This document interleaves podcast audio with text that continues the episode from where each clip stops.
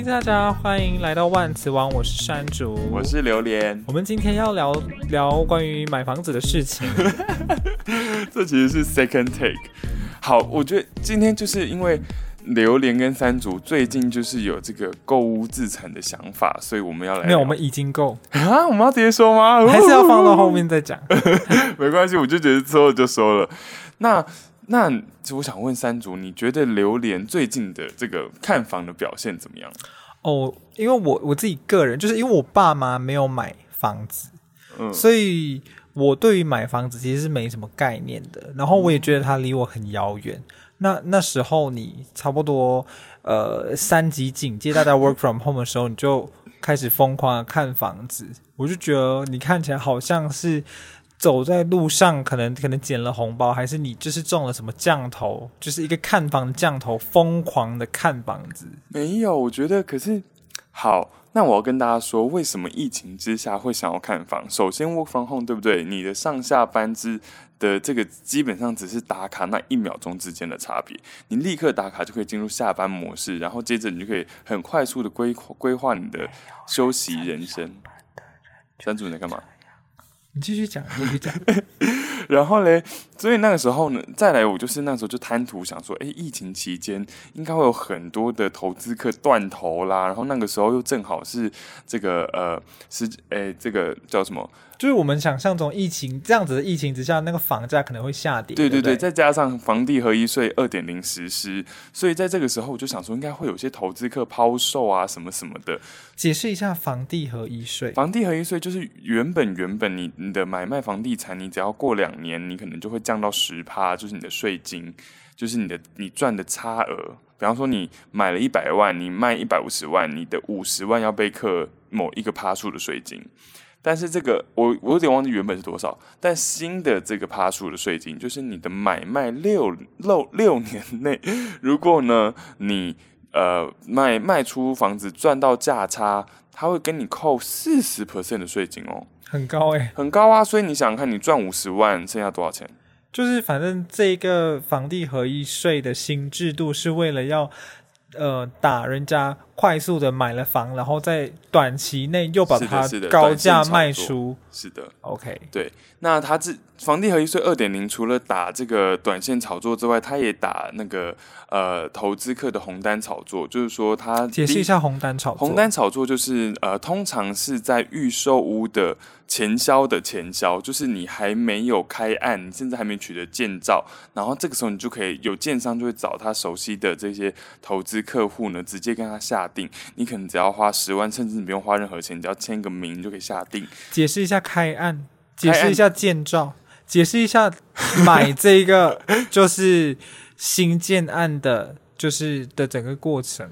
其实基本上，反正这件事情没有那么重要啦。基本上你就想，红单的意思就是说，这个房子在没有人知道它还可以，它可以卖的时候，已经有一群人买了。那这群人买了之后呢，就甚至。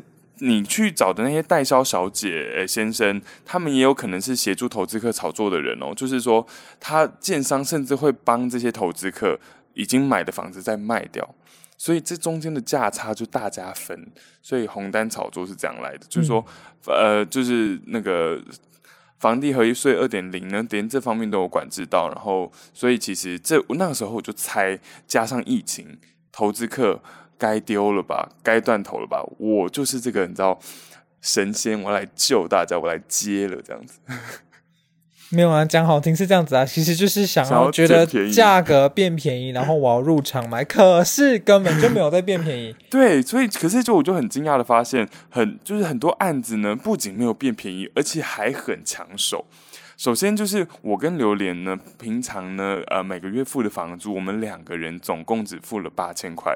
那我跟榴莲，哎，我跟山竹，我们就讨论说，哎，如果我们今天想要买房子，如果今天你一个人付八千块，房子最后是你的，愿不愿意？就是说，我们可能付原本的租金的两倍。其实一个人发八千块，在台北市其实也是蛮不算贵的的一个地方。所以呢，我们就觉得，哎，好像可以，可以哦。于是呢，我就朝着呃贷款差不多在这个区间的房子去看，然后于是就是引发一连串的这个啊、看房旅程。你才没有哎、我们如果你付八千块，我付八千块，我们总共付一万六千块，一个月一万六千块的房贷，房子的总共的价格是五百万到六百万左右台币，然后是付两成。两成头期的状况下，才会让你可以每个月付差不多一万六的房贷。但是榴莲他看的房子全部都嘛九百多万、一千多万、一千一、一千二。哦，没有没有，可是你要想，就是因为台北市啊，当时还有另外一个原因，就是我有非常多的朋友在疫情期间，他要 work from home 的时候。房东把他赶走了，房东要他不要不要租了。我当时脸书上在求租的朋友大概就有五篇 po 文，是我认识的朋友，所以那个时候我就想说，哎，这个时候房东居然想要涨价，这个时候房东居然还敢赶房客，那我买房子，我不就把朋友都聚在我家，说大家一起租当我的房客啊。所以那个时候我就觉得说，我如果在这个时间点买房，我一个房子如果买了三间房间，我出租去两间，然后大家都付跟我们差不多的钱，其实。我们房贷就有了，当时是这样看。可是就是因为我山竹本人是要跟榴莲一起买房的人，但是榴莲他看房的时候，他可能会看一些三房、四房、五房，变成是说我们必须把一部分的贷款仰赖在我们有把房子出租出去，才会变成一个人只要付八千块的状况。我觉得这不确定性太高了，我就是没有很赞成这样的做。对，这是三组，所以最后榴莲跟三组并没有决定用这个方法。但是我个人还是其实强烈推荐大家，如果在找一些房房地产的一些案件的时候，其实可以朝这个方向去思考。如果你身边有类似的朋友，其实你们可以一起筹划，可以是用合资的方式，然后之后再用其他方法去呃优先继承啊，或者是把产权去给它做切割，就或各种方式，你可以用一些方法来精省你的房贷。然后接着呢，我觉得重点不是刚才那个发现，就是我六月份开始看房子，发现房价不跌反涨，而且还很抢手。那首先刚才要讲的事情就是，抢手的程度就是 榴莲只要看什么房子，过几天他看的那个房子就会被卖掉，就会卖掉。就因为我们这代表榴莲眼光很好。没有没有，我跟你说，因为台北市千万内买两房以上的产品很少哦，所以，所以然后当时所以我们刚好就是 focus 在两房。就我们不止 focus 在两房，我们还 focus 在捷运万大线，还有捷运环状线。万大线给我们一点一点。八字一撇都还，万大线已经挖了，它后二零二四年就会开，哦，就可以开始用了。反正当时我们其实有看到，有有去设想说，哎，接下来南万华那一带可能会有一个有一个变动，然后环状线沿线的空间也可能会有一个变动，因为毕竟它是台北市。可是长期以来，你看南万华那一区，或者是万华靠近那个靠近板桥那一区，实际上的房价比板桥还要低。但是它是台北市门牌，然后很多人会说那个地方可能呃比较没有什么价值，或者是那个地方的人的素质怎么样怎么样。但是我跟榴莲呢，我跟山竹，榴莲、欸，我也是每次讲，我也是每次叫你山竹、欸，哎，天哪！我觉得讲讲很严肃的话题的时候，很难很难很仔细的把自己的水果名字记起来。Anyway，反正那个时候呢，我们就是。并没有很介怀说，就是他网络上流传的万华人怎么样，或者是一些比较台北市边边角角的人的风土民情怎么样。因为我们就是两个男生啊，比较不会有那种，就是不太会担心。对，比较不会担心。譬如说，大家刻板印象中的弱女子，可能自自己一个人独自回家会遇上一些危险。但是我们是两个男生，而且两个人都一百八十公分以上，就是我们比较不太会遇到这种事。对，几率比较低啦，必须说。对啊，所以我就是当时其实就是看上几个物件，那后来都已经卖掉了。但后来我就有一点急，但是今天呢，也不是要讲那个榴莲急了之后买房不小心买太贵的一个故事。今天要讲还是要回到为什么想要买房子，就是即便我发现诶这么多的呃看空的消息出现之后，房价还是涨，可是这个时候我就急着想要入场。请三竹作答，你觉得为什么榴莲这个时候这么想买房子？对对对，我刚晃晃神，你再讲一次。对，就是说，你看呢、哦，我们六月开始看房，没有看几间，我就发现房价不跌反涨，没有什么人看，还是不跌反涨。再来，然后，哎，我到底要说什么？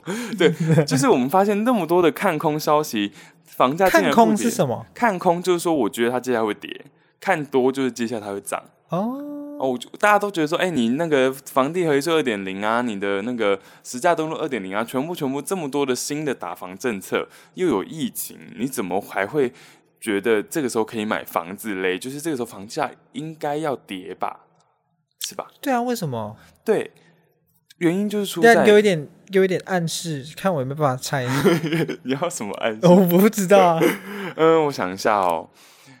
暗示哦，我好像没有办法什么暗，跟可能。那你讲前面几个字，你讲一点，点。跟我们的老大有关，跟台湾的老大有关。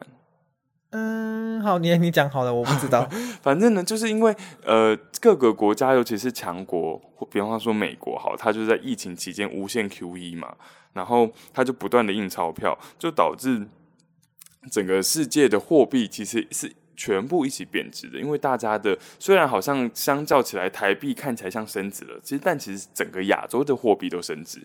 但是同同时间呢，台湾的政府也在积极入场救市啊，他也在积极的，就是借贷给整个空整个呃整个台湾的企业，还有台湾的家庭。所以这段时间，从去年年中到年底吧，到现在，其实整个利率都非常低。如果你上网查现在的房贷是几趴，那大家你就会查看到很多一点三一趴开始。一点三一八很恐怖诶，因为我爸妈，我记得我小时候，呃，我爸妈一年是还三趴多的利息。你想一百万的三趴多少钱？三万。那如果是一千万的房子嘞？三十万。对啊，你一年光利息就三十万了，那你本金从哪里来还？反正 anyway 就是说，所以这个时候，当你一千万的房子，你买钱，你买起来一个一一年的利息是多少？一点三一趴的话。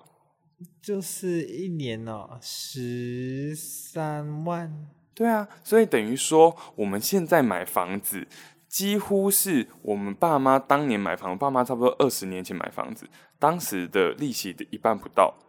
OK，所以你说现在你想要买房子，就是因为现在利率很低？No No No，不是只看现，你如果把现在利利率利息低当成一个呃持有成本，当然也是一点。就是说，你比方说我们现在买房子，总共年期还起来三十年，比二十年前我爸妈还的那三十年，我们一定出的比他多，出的比他少嘛。嗯、我每年就少他十七万，嗯，这样少下来，但是这个绝对不是主要的原因。主要原因是我们呃非常我个人非常崇拜的吴淡如，他的节目上提到的通货膨胀率。嗯，通货膨胀率，他说哦，吴淡如他说哦，你不能去看国家财政公布的那个通货膨胀率，因为国家财政它会算进去很多的，比方说捷运费啦、火车费啦、高铁费啦，这些票都不会涨价，嗯，而且政府会一直进去救它，让它维持那个。低廉的票价，嗯，你如果就所以所以说，其实国家算出来通货膨胀率并不并不准。吴淡如说呢，我们的那个通货膨胀率不能看国家公布的数字，我们要看就要看我们家行啊靠的欧阿米耍店。可是没有啊，我们现在住在这个地方，我们做好差不多三年，然后家就是我们家外面的那个五十元便当，三年以来都还是五十块钱呢，它只是在今年才涨了五块钱，变五十五块。哎，那你这样算不对啊！那你就要算它三年涨五块，三年涨五块，所以所以呢？所以你看三好，那你就算三年从五十变五块，五十变五十五块，五这样差五块钱，对不对？嗯，五块钱是五十块的几成？十 percent，十 percent 一成嘛？那你十十 percent，你知道就三年涨十 percent 的意思，你给它除以三。Oh my god！一年是三 percent，我没有想过这个问题耶。三点三三 percent，那你如果在银行里面有一百万的存款，你一年你隔了一年之后，它是不是直接现少三万块？而且你还要算，你可以，你可以，你也可以算说，哦，我银行有一百块一百万的存款，那我可以再加上我每年会得到银行的一趴的这个定存利息，那我这样子。每年因为通货膨胀率，你一样掉了二点三三三三趴。那你再去算，我在银行，如果我跟银行借了一个一，你先不，你就不算最低的那个一点三一利息，你就跟他，你就算一个你你爸妈可能最近还房贷还到剩下现在一点六趴好了。你在你你的一百万每年的那个贷款利息是一点六趴，可是扣通膨就帮你扣掉了二三点三趴，哎，嗯，所以呢，像吴淡如他就算给你听，他说你就算你只还宽限期，所谓宽限期就是你只还利息不还本金的贷款。就是你永你贷一千万，你永远你三十年永远都会一直有一千万在身上，你只还一千万生出来的利息。嗯，你就算只是这样还，你每年一点七趴通膨帮你还掉了。哦，你就算那个数字不变，哦，但是你那一个那一笔借款的价值一直在减损，然后是这样子，一直这样子算是一个等比，有一点抵消的概念，对不对？不止抵消啊，你是赚钱的啊。哦，因为你因为你先拿到比较贵的钱呐、啊，你把比较贵的钱拿在身上，然后让那个负债一直贬值，这就是为什么人家说买房就是赚钱啊，只要你买房你就赚钱，对，你只要买就赚到了，就是这个意思。所以在这个时候，你国家的这个这个利息这么低的时候，其实没有大家都就是更会想要把握机会进场，因为你你只要有闲钱在身上，你就在赔钱。因为其实我。以前我我有讲过，我爸妈他们都不是有买过房子的人，然后我对于这个我很没有概念。然后人家说所谓的炒房，譬如说他买一百万的房子，然后卖一百五十万赚五十万，就是这就是我原本对炒房的的概念。但是我没有想过的问题是，他买一百万的房子，他可能头期只要出二十万，他等于出了二十万，后来。呃，卖一百五十万，所以他其实是用二十万生出了一百三十万出来。没有错，这个是早期在炒房地产的一个状态啦。可是我觉得现在比较不太能用这个标准去看它，因为现在有各种各样的税金。呃，除了税金之外，税金我们有一次，下一次可以再做一集怎么避掉那些税金。可是，哦，你很会吗？没有没有，就是吴淡如的节目都有教，我们可以就是一直吃吴淡如。的节目真的是很好听，就是我上班骑脚踏车去的途中，我。我真的很爱人生商学院，他就是讲的深入浅出。这一集就是向吴淡如告白。对，那 那接下来，嗯、反正。我觉得你这样算为什么会觉得有问题？是因为你你说哦，你买一百万，你可能只花两成头期款，然后你可以卖掉一百五十万，但是你中间你还要算说你在一买一卖之间你会有摩擦成本，也就是说你会付的税金。但我刚刚说可以避掉，但是有的时候你不避得完全都避得那么干净。再来就是你这样子，你买你买了你贷款八十万，又不是完全没有利息。就是你还是要付一点，可是就等于你还是用二十万创造了大于二十万很多倍的钱，要卖得掉啊？对啦，就是对啦。我是觉得，呃，我自己是没有在想象说自己可以真的靠靠我们现在买到的房子把它卖掉，赚到一大笔价差来致富。但是我自己内心是又真的有一点相信，如果我现在，比方说，我今年可能预估自己会赚个四十万好了。然后我可能可以存个二十五万好了，我我有一点点相信那个二十五万有一天会变成没有用的东西，但是至少我现在去处理这个资资产，我买到一笔资产，我可以想象它有别的用途，或者是说至少我就省了租金了嘛。就是反正你等于把钱投入进去房地房产里面，但是房产为什么会贵？它为什么每年会涨价？就是因为。它其实是会随着通货膨胀一直在往上涨，嗯，所以你不需要去做其他的投资，因为你放把钱丢到房子里，它就会跟着一起涨。对，我觉得这一点啊，不过说到这一点，这件事情呢，我当时其实考虑了很久，因为榴莲本身也不是台北人，然后我那个时候就在想说，一定就是在台北自产的好处，其实也在这里。就是啊，其实大家都在说哦，我把房子留在，就是房地产基本上不会有赔钱的事情。我个人认为，在未来接下来五十年，可能只有台北做得到。嗯哼，为什么呢？就是、首先呢，就是呃，全台湾，除非台北突然就是有一个恐攻啊，或者是对岸打过来啊，或者是一些造成台北不是对不在宜人居、呃，不是呃，哎，那是什么首都？对，因为你要想，光是台北的铁路地下化，从差不多呃七零年代开始到现在，已经五十年，就是说，哎，六十年，就是这件事情，它是开工到到完工，它花了十几年呢。然后呢，你还有捷运的建设，你的路网好不容易慢慢慢慢到位了，你觉得其他城市要花多少时间可以赶上来？那、哦、对啊，那这样子，你想，你如果不是制造业，就是我觉得制造业在台湾未来不见得有机会，除非你引进更多外劳。可是如果你不是制造业，你应该不会想要去台北以外的地方设立办公室吧？哦，就是如果你是外商，所以就是除非台北被水淹掉。就是我觉得，除非有重大的天灾人祸，台北很难很难消灭。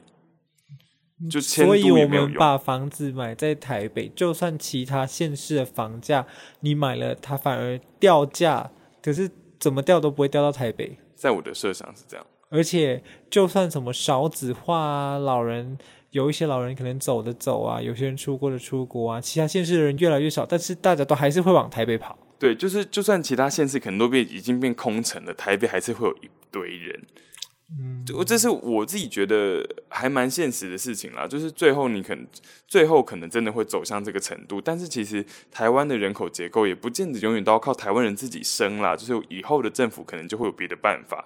但是就现阶段而言，人还是虽然你说台北每年他都在报说什么哦，迁出率多高多高，然后每年那个台北的那个涉及人口越一直下降，一直下降什么的，可是我觉得。那是现在可能有些台北人真的是，呃，你只要卖掉台北市的房子，你可以去新北市买豪宅。嗯、那我当然也会做类似的选择啦。嗯、但是呢，你终归你会往台北市工作，你终归你在台北市还是方便的。嗯、你你就算住在台北市最鸟不生蛋的地方，你骑摩托车去上班也是半小时。请问你今天住在林口，你要怎么骑摩托车上班？你要开车啊？那你是不是就无从降低交通成本？嗯，对啊，所以我就觉得你在你住在台北，你还是是一个相对有选择的人。如果你住在北投，然后是在南港上班，万方，北投到万方医院反而还好，因为至少是直线。哪有直线？这应该也要四十分钟吧？用四十分钟啊！可是你要想，你要想象的事情是，你如果今天你是一个从桃园搭高铁通勤到台北的人，你是从你是从桃园搭捷运通勤到台北，搭机捷通勤到台北的人，他们有选择吗？如果今天机捷突然来了一个慢班、慢分，或者来了一个某某需要故障、需要修缮，你铁定迟到的。可是今天我是住北投的人，我可能捷运搭一搭搭不好，我就改搭计程车，其实没有差，就是只有那一天你会多花一笔钱。可是你如果人正好塞在机捷的某一站，你要下来找计程车，你以为你去上班要多少钱？可是你去桃园买房子的价格也比台北低很多，但是没有，就 就是我们那我们想象中去桃园买房子的价格会比台北低很多，就是。低到足以可能，呃，你就算花很贵的钱搭高铁，加到你的买房成本里面，可能还是会比台北低。这是我们的想象，但是并没有，因为现在桃园的房价也上来了，而且真的逼近台北的房价，就是我们所看的一些地区啊，所以就是，对啊，你还有什么要讲的？我觉得我们今天。差不多了，就是对对对，感谢大家来收听我们今天的留言的房产场房市分析 节目。可是我觉得我们接下下一集我们可以预告一下，下一集我们我觉得你要预告，真的吗？我要我要预告，那大家就会跳到下一集，什么意思？为什么？因为我不知道哎、欸，我不知道听到现在的人还有多少哦，真的哦，好吧，好啊，你预告啊，你预告啊，都已经讲到这边了。下一集我要公布，就是我认为台北接台北市接下来有机会翻身的几个区域。好，我就让你讲，反正我们的节目也没什么人听。对啊，反正没差。对，可是我跟你说，如果你放上这种房房地产的关键字，你就会突然一大堆人听。真的啊？我不知道，我猜的。因为我怕会被骂，就是我怕会被一些厉害的老练的人来说。我跟你说会被谁骂？会被那些我可能做功课的时候有听过他的节目，然后无意中内化成自己的知识，以为是自己想出来的那些人，他可能就会来骂我，他觉得我抄袭他的内容。但是我 sorry，我因为我真的。在这段时间，除了吴淡如，我真的是太崇拜他。我记得他是谁？他听各种的，就是 podcast，然后洗澡就看各种的房，就是房市的房产啊、风水啊、装装潢啊的 YouTuber 啊、欸、新闻啊，什么都看。我买任何东西都是这样，我们连买锅子，我那一整天也都在看。可是他每次永远哦，都是功课做很足，然后东西还是买贵了啊！这是后面下下集要来公布的事情。好了，我们下一集要先讲我看好台北市。你现在要，就是我们到底要结束了没有啊？那结束了。对啊，那我们可以结束了吗？拜。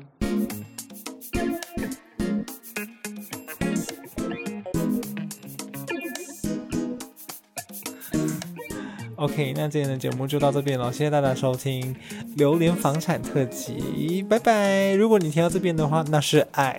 呃，如果想要我们节目的话，真的很好奇怎么买。如果想要我们节目的话，不行，在 Apple Podcast，在 Apple Podcast，然后还有那个什么呃 Spotify 啊，SoundOn 上面追踪我们，还有我的 IG One VK 底线。谢谢大家喽，拜拜。